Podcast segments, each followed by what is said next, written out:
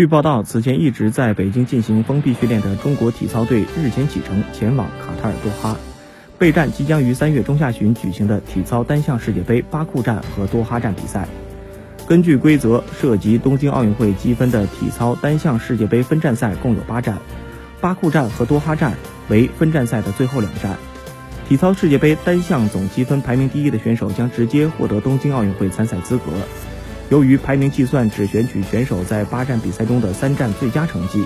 因此即使此前错过了墨尔本站比赛，中国体操队依然有机会拿到男女单项的参赛名额。